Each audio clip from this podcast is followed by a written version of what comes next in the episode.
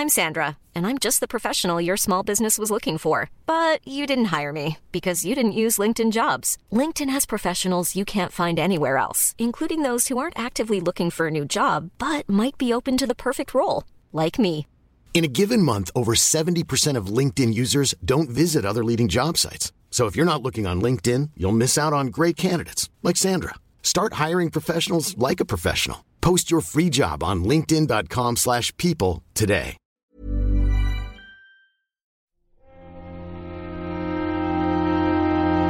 Muy buenas a todos, soy Alejandro Pascual, bienvenidos al Nexo, un espacio en el que se reúnen pequeñas reflexiones sobre la actualidad del videojuego. En el programa de hoy hablaremos de Sony y su ausencia por primera vez en la historia de la cita anual en el E3 de 2019.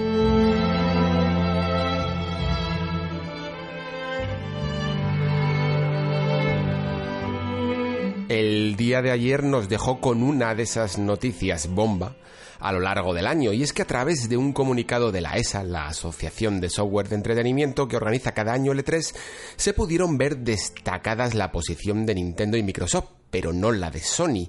Cuando se preguntó a la compañía por qué no aparecía en este comunicado, la sorpresa fue aún más mayúscula cuando se recibió un mensaje oficial que confirmaba que no se trataba de ningún error o descuido. Sony no acudirá al E3 del año próximo. No lo hará ni como conferencia ni con espacio adquirido en el Convention Center, siendo el primer año, desde el nacimiento del evento, que la compañía no acude a la cita. Cuando vi ayer la noticia reaccioné como probablemente lo hicisteis todos. Quizá por las fechas en las que estamos me pilló completamente desprevenido, pero lo cierto es que no tardé mucho en tranquilizarme y darme cuenta que aunque la noticia es fuerte, básicamente porque no tiene un precedente tan, digamos, severo, las pistas estaban ahí desde el principio. Las alarmas se han disparado por varios frentes, uno que augura un mal futuro para una feria que no parece percibir que los tiempos cambian. Año tras año a este cuerpo planetario que es el E3 le van saliendo cada vez más satélites que orbitan a su alrededor y que aprovechan las fechas, pero no están dispuestas a pasar por el aro económico que exige la ESA. Sin embargo, no es ni la única razón ni probablemente la principal de que Sony abandone esta cita anual. A escasos dos años de la nueva generación, el equipo de Sugei Yoshida ya puso toda la artillería sobre la mesa y aunque quedan grandes juegos por salir, lo cierto es que sorpresas, lo que se dice sorpresas, pues no le quedan muchas. Las que hay ya forman parte de los planes de la compañía para la siguiente generación, por lo que Sony ha tenido que recapacitar y decidir si era mejor acudir al E3 con balas de fogueo o no acudir en absoluto. Veamos por qué han decidido lo segundo.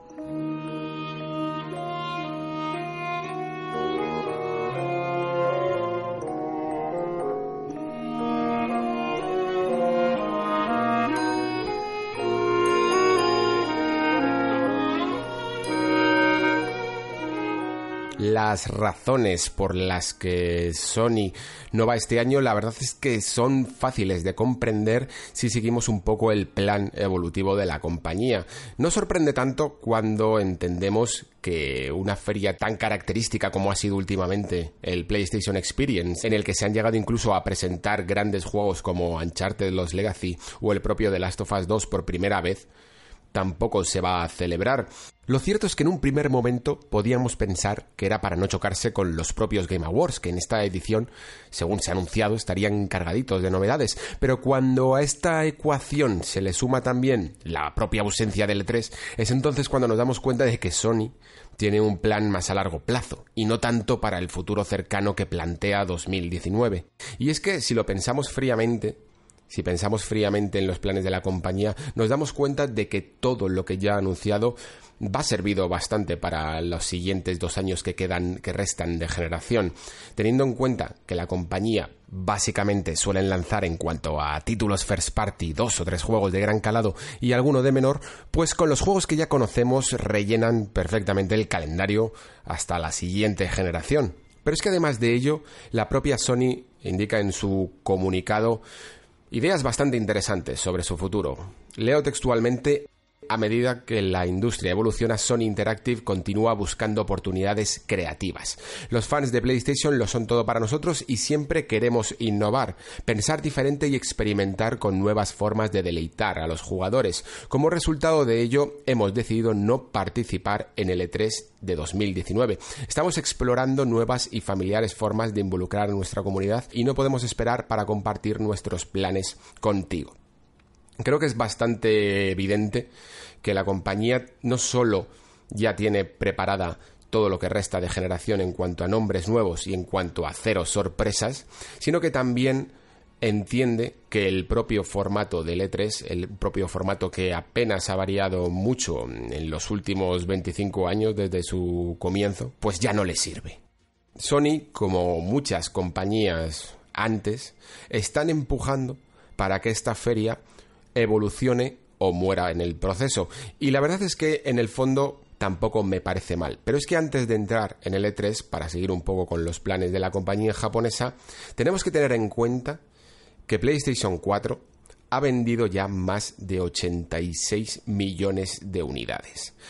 86 millones de unidades con las que no creo que necesiten convencer a más gente a base de juegos nuevos. Básicamente todos aquellos que han querido comprarla ya lo han hecho. Y el resto de público que puedan llegar a tener para lo que es la consola más exitosa de esta generación, prácticamente lo pueden conseguir a base de ofertas, bundles y políticas, por ejemplo, con el PlayStation Plus, que podemos desgranar a continuación. Y es que, si recordáis eh, los últimos coletazos de PlayStation 3, cuando se hablaba de cómo la compañía pareció remontar la generación, no solo lo hizo con grandes videojuegos, evidentemente llegaron títulos importantes como The Last of Us y aquí también lo hará The Last of Us 2, pero también fueron esas buenas políticas de, por ejemplo, con PlayStation Plus a la hora de regalar juegos importantes, las que generaron un cierto pico de usuarios que sumado a ofertas de la máquina y rebajas sustanciales en el precio de la misma, pues vieron acrecentado el número de ventas hasta el punto de llegar a sobrepasar en los últimos años a la propia Xbox 360. Creo que en el fondo el plan de la compañía no ha variado en absoluto. Estos últimos años, en los que, si os fijáis, ha habido bastante debate sobre la calidad o la falta de ella de los videojuegos de PlayStation Plus, se va a ver rápidamente resuelto con una abundancia de juegos de muchísima mayor calidad. Aquí Sony va a cambiar de marcha y todo lo que no veamos en cuanto a videojuegos y a nombres nuevos, sí que lo vamos a ver en cuanto a políticas. Todo acompañado de pocas sorpresas o prácticamente ninguna. Aún dudo con ese Gran Turismo 7 de que pueda llegar a salir o con ese remake que los chicos de Blue Point podrían estar perpetrando, pero digamos que con el catálogo actual de juegos que mostraron en el último E3 tendrían fuelle para el resto de generación. Además de todo esto, dejadme contaros un poco cómo son los E3 de Sony por lo menos en los últimos años. Prácticamente yo diría que de los juegos más grandes que la compañía suele llevar a la feria angelina, Quizá los, últimos que he llegado a jugar han sido The Last Guardian y el propio Detroit y bueno, eh, Gran Turismo Sport. Pero de los nombres más grandes, como por ejemplo puedan llegar a haber sido Horizon Zero Dawn, God of War o Spider-Man, por citar algunos de ellos, o el propio Days Gone incluso, eh, siempre se han mostrado en una puerta cerrada en el que detrás solo había un desarrollador que en algunas ocasiones jugaba y en otras no, y en otras la cosa ni siquiera quedaba del todo claro, como en la propia demo de The Last of Us 2. Claro que en siguientes ediciones muchos de estos juegos luego ya sí estaban disponibles para, probar, algunos no, ¿eh? ¿eh? Por ejemplo, God of War nunca se pudo probar en la feria, hasta la primera presentación en la que se hizo un tour por varios países para poder jugarlo, nunca se pudo probar, pero por lo general cuando el juego es revelado, siempre viene acompañado por una demostración o por un vídeo eh, por parte de algunos de los desarrolladores y en ningún caso puedes tocar un mando. ¿Y qué indica esto? Pues que Sony tiene mucha tendencia a anunciar los juegos, sus grandes sorpresas, con bastante anticipación.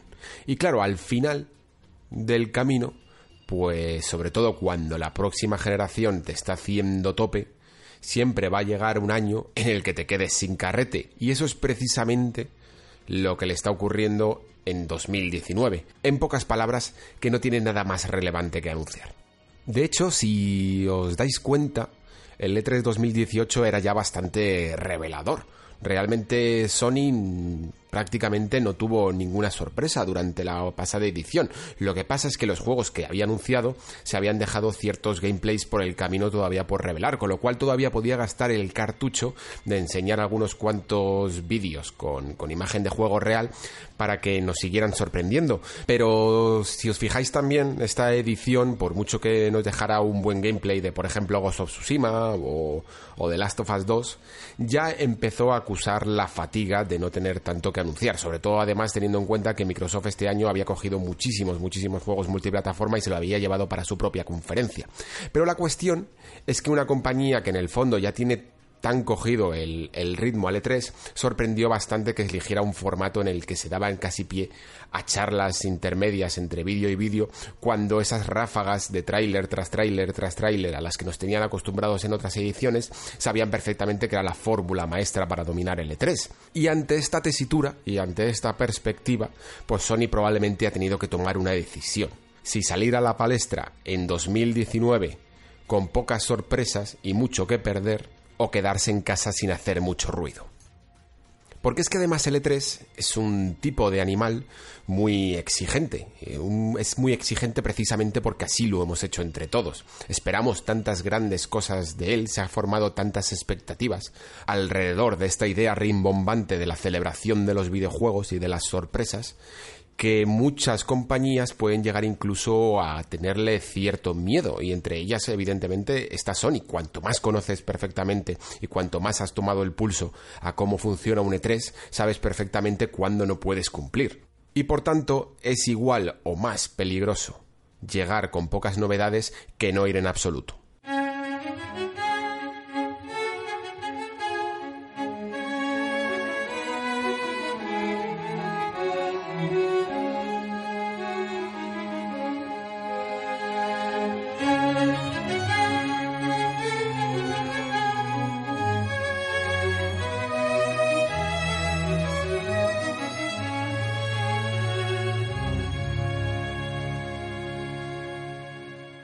Y la verdad es que para los medios, encontrarte con citas tan importantes como las que solía llevar Sony y después darte la sorpresa de que prácticamente lo que estaban mostrando a puerta cerrada era lo mismo que se podría ver en la propia conferencia, pues la verdad es que no resulta agradable.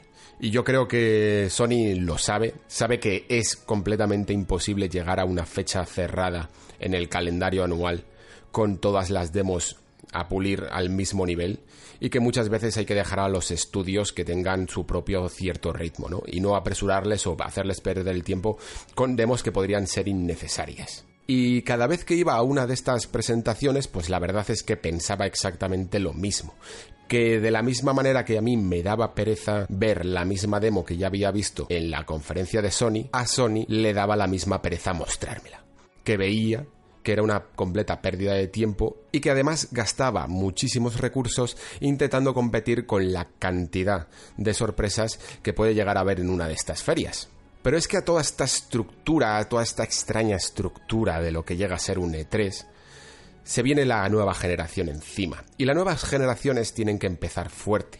Mucho más incluso de lo que lo tuvo que hacer la presente por lo menos para la compañía de Sony, que con PlayStation 4 la verdad es que ha tenido el camino bastante despejado, tal y como iba Nintendo con Wii U y como empezó la generación Microsoft, pero mucho más fácil de lo que lo va a tener en la siguiente, en la que la competencia está pisando fuerte. De primeras, Nintendo va a seguir con Nintendo Switch y Microsoft ya se está preparando para dar mucha más guerra.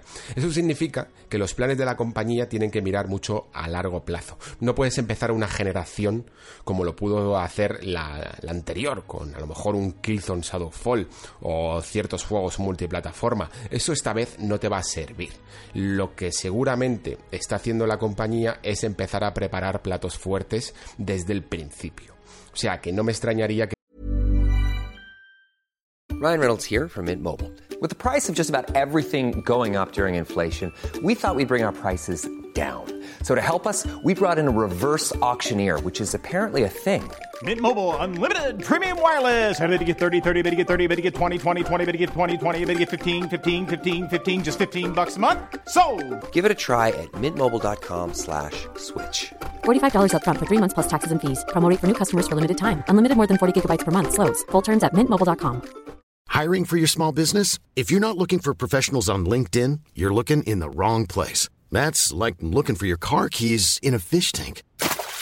LinkedIn helps you hire professionals you can't find anywhere else, even those who aren't actively searching for a new job but might be open to the perfect role. In a given month, over 70% of LinkedIn users don't even visit other leading job sites. So start looking in the right place. With LinkedIn, you can hire professionals like a professional. Post your free job on linkedin.com/people slash people today. Que podamos ver grandes nombres, aunque sean de secuelas que han nacido esta generación, rápidamente desde el año 1 de vida de la consola.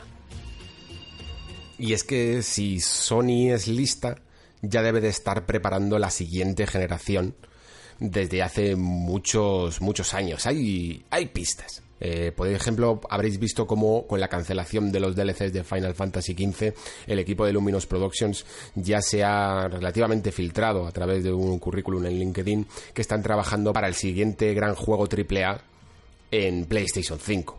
Evidentemente las cosas ya se van acelerando paulatinamente, pero es que como digo, tienen que empezar tienen que empezar fuerte porque la generación pasada la generación pasada iban rodando de hecho Sony en, en esa especie de, de soberbia que, le caracteriza algunas veces cuando las cosas le van bien recuerdo perfectamente unas declaraciones en las que hablaban de cuando Microsoft en el E3 pues debió de ser el, el E3 de 2013 dieron el, el precio de la de la consola, ¿no? De Xbox One. Y cuando al parecer anunciaron aquello de los 500 euros, pues los componentes de Sony que estaban atentos a la conferencia de Microsoft en una sala, al parecer gritaron de alegría y se dice que hasta pidieron unas pizzas.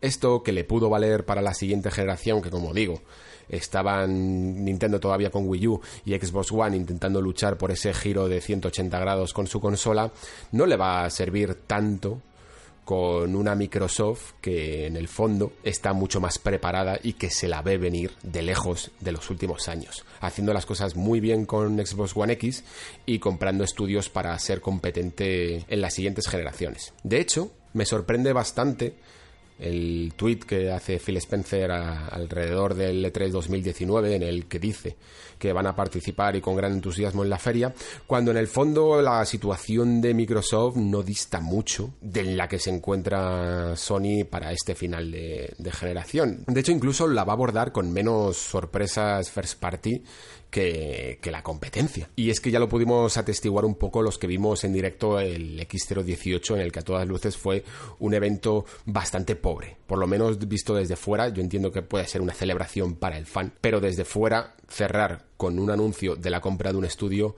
deja entrever fácilmente que todo el plan es a muy largo plazo. Así que sí, probablemente Microsoft pueda ir con un buen número de novedades, pero esas novedades tampoco van a ser de, del tamaño que se puede esperar en un E3. Eh, probablemente cierren con un gameplay de Gears 5, teniendo en cuenta que probablemente también Halo Infinite se vaya a la siguiente generación y dando sorpresas, pues como lo hacen últimamente con, con las buenas políticas del Xbox Game Pass, con grandes juegos multiplataforma que se ven mejor que nunca en One X, con algunos juegos mejorados, eh, retrocompatibles de Xbox 360 y poco más.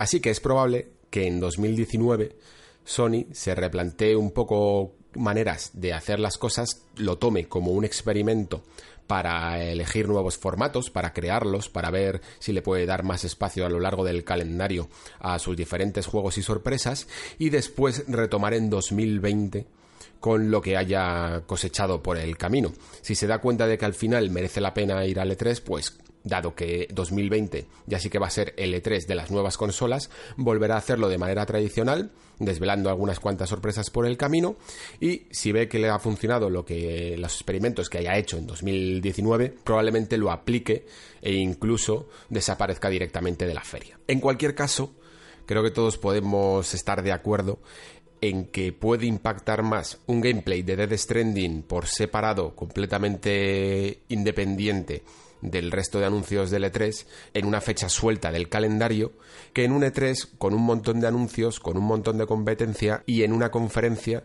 que además está diluida porque no tienes muchas cosas que anunciar. Las declaraciones que os he leído antes por parte de la compañía en la que decían que estaban estudiando nuevas formas de deleitar a los jugadores y que siempre querían innovar, pensar diferente y experimentar, pues también denotan que ese 2019 puede ser un buen momento para ello. Quizá aprovechen el año ese año un poco más vacío en cuanto a anuncios, para poder hacer ciertos eventos separados en el calendario que logren tener mucha más repercusión que lo que puede ser un E3, porque en el fondo un E3 si os dais cuenta, es una pelea de gallos en las que muchas veces al final todos resultan dañados por el simple hecho de pelear por los espacios en los medios y por la atención de los jugadores.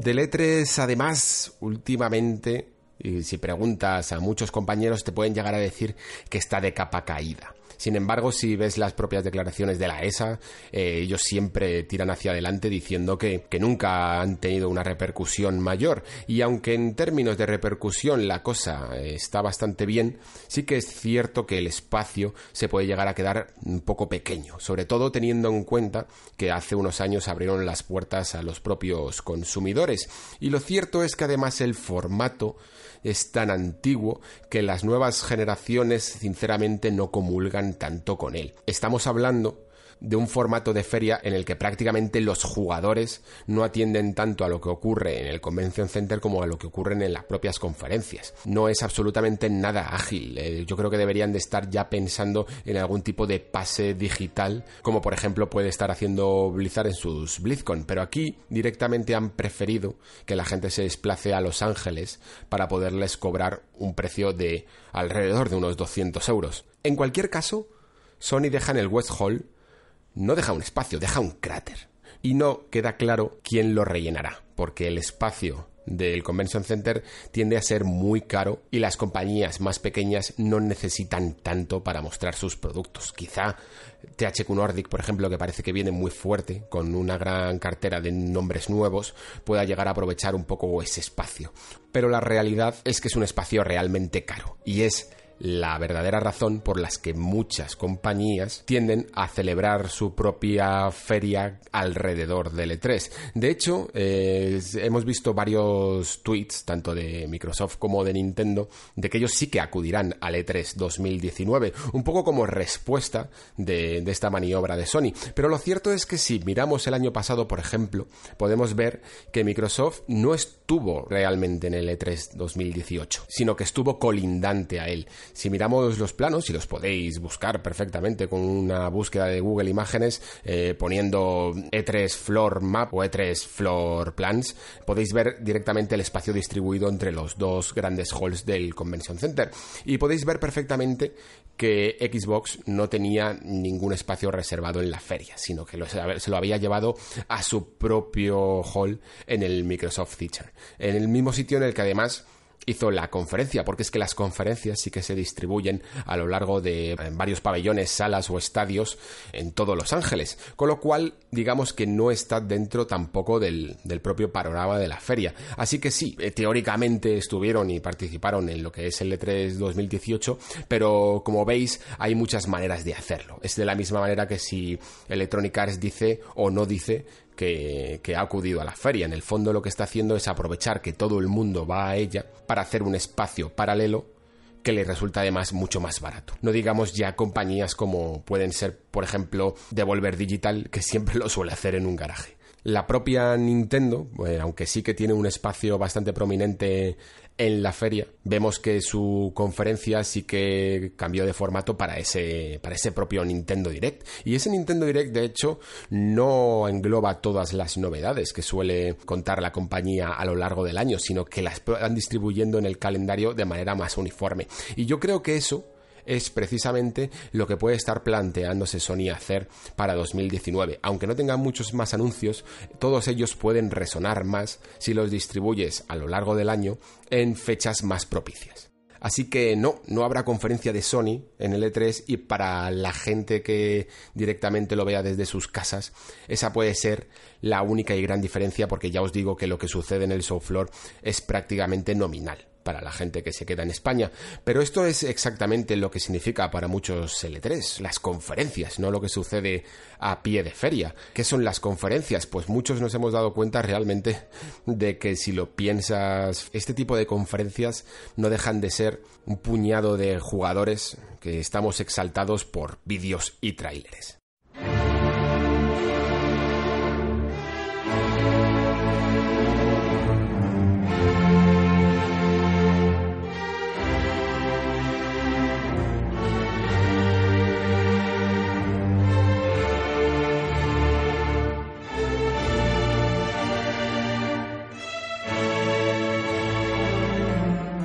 No sé muy bien si por costumbre o porque realmente lo pensamos así, pero el E3 siempre se ha vestido de, ilusión. Era casi como la Navidad de los videojuegos. Millones de personas en todo el mundo pendientes de una conexión, a veces a altas horas de la madrugada, como suele ser el caso de Sony para España, con el único fin de ver un puñado de vídeos y tráileres. Si el resultado del E3 de turno en ese año justo es malo, la excepción suele ser mayúscula, probablemente más por las altas expectativas que nos vamos formando que por el evento en sí. Como cuando le pides a los Reyes Magos una consola y te traen, pues bueno, pues unos calcetines. Pero es que además, si el E3 es bueno, la cosa se atraganta. Los anuncios se agolpan normalmente entre sí pidiendo paso para intentar sorprenderte. Y el jugador al final entra en un estado de entumecimiento en el que no le da tiempo a asimilar todo lo que llega, ¿no? Pues literalmente imposible. Por todo ello, pues, la verdad es que no es extraño que muchas compañías a lo largo de los últimos años, como hemos podido llegar a ver, hablábamos antes, el caso de Electronic Arts, el caso de Microsoft, un poco a medio camino, o ahora que vemos con Sony, estén apostando por dividir el calendario en secuencias un poco más lógicas. Lo vimos esta generación con las típicas consolas eh, que se anunciaban en el E3, no sé si lo recordáis, eh, como por ejemplo PlayStation 3 eh, se anunció en la, en la feria, o incluso hemos llegado a ver cómo los precios se pueden llegar a, a anunciar en el propio evento. Y sin embargo, en esta última generación se hizo un evento especial en el primer cuarto del año, tanto para PlayStation 4 como para Xbox One, sencillamente por lo que decíamos antes, pues para que puedan destacar un poco más de lo que lo harían en la propia vorágine de anuncios de E3, en el que todo, incluso una propia consola, puede quedar un poco diluido, ¿no? Aunque sea siempre lo más importante. Lo que Sony ha hecho para el E3 2019 me parece a todas luces, pues lógico. PlayStation 4 está ya más que vendida. O sea, hemos hablado antes de 86 millones de unidades. Todo lo que ya vendan será casi por añadidura. Y los juegos más que anunciados, además. Así que no tiene mucho sentido seguir compitiendo por una generación que para entonces, para 2019, ya estará casi en su último estertor. Vamos, su último año y lanzando todavía juegos por el camino que, que ya han sido anunciados. Como decía además anteriormente, Sony está mirando ya al futuro, porque sabe perfectamente que no lo va a tener tan liso y pavimentado como lo ha sido la generación presente. Lo hemos hablado antes, que quizá más por demérito que por mérito se la ha llevado de calle. Eso no va a pasar en la Next Gen y por lo tanto hay que empezar fuerte. Y eso significa, como todo buen estratega sabe, dar a veces un paso para atrás para dar luego dos hacia adelante.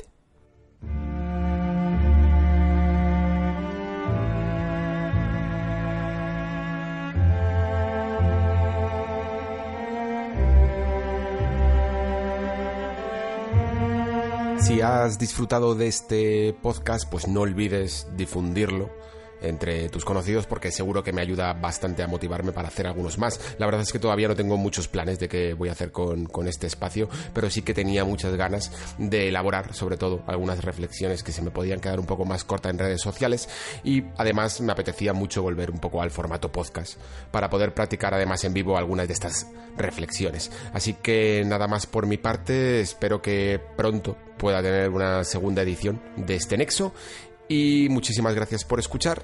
Nos vemos en los siguientes episodios. Hasta la próxima.